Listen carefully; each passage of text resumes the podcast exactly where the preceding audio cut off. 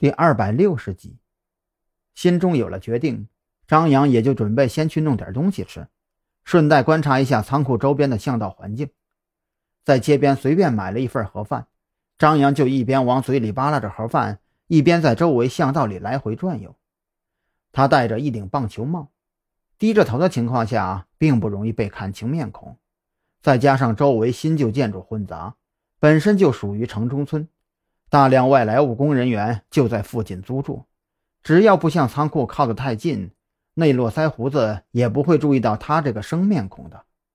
根据在宾馆楼上的观察，仓库的门卫室并不在仓库大门附近，而是紧贴着库房一侧墙壁。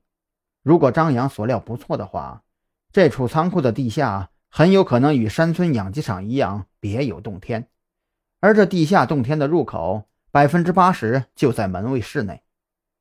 仓库的围墙并不高，但是张扬注意到墙头内侧的位置有一层玻璃碎片，那么翻墙这条路肯定是行不通了。隔着围墙，张扬又听到一阵尖锐的犬吠，仅从声音上来判断，绝对是凶狠的大型犬类。还没等张扬想好到底是怎么混进仓库呢，天色就已经渐渐转黑了。仓库里的院子却亮如白昼，看来这帮家伙还真是吸取了之前山村养鸡场的教训呢。这仓库门卫的防范意识可比大鹏高多了。就在张扬几经思索，都要准备放弃潜入计划的时候，他忽然看到一辆挂着外地牌照的面包车，慢悠悠地停在了路口。从车上下来一个瘦高个男人，张扬连忙引入黑暗之中。一动不动地贴着仓库围墙，大气也不敢出一声。瘦高个男人鬼鬼祟祟地环视了一遍周围的环境，确定没有人注意之后，这才从怀里掏出手机放在耳边。紧接着，张扬就听到仓库围墙内侧传来一阵急促的电话铃音，一个嘶哑的嗓音响了起来：“是你？不是说了要早点吗？怎么现在才到？”这声音。应该是仓库门卫络腮胡的，张扬心中一动，更加目不转睛地盯死了面包车司机。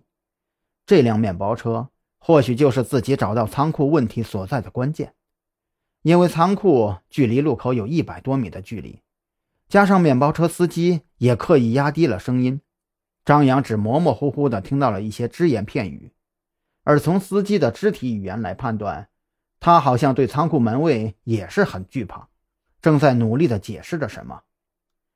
行了行了，你不需要跟我解释，开着你的车给我滚进来。墙内，络腮胡嘶哑的嗓音充满了不耐烦。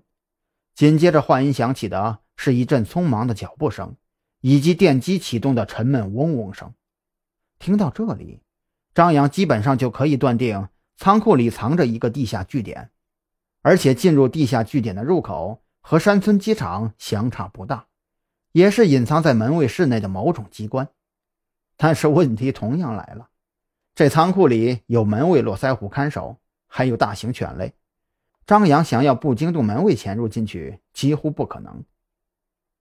他也曾想过依附在面包车底盘下边，利用它进入仓库，可是这种办法在影视作品中，或者是在平整的特定道路上的确能够成功。而现实中，不借助任何的固定装置，仅仅依靠臂力，简直是天方夜谭。反正啊，自己是搞不定。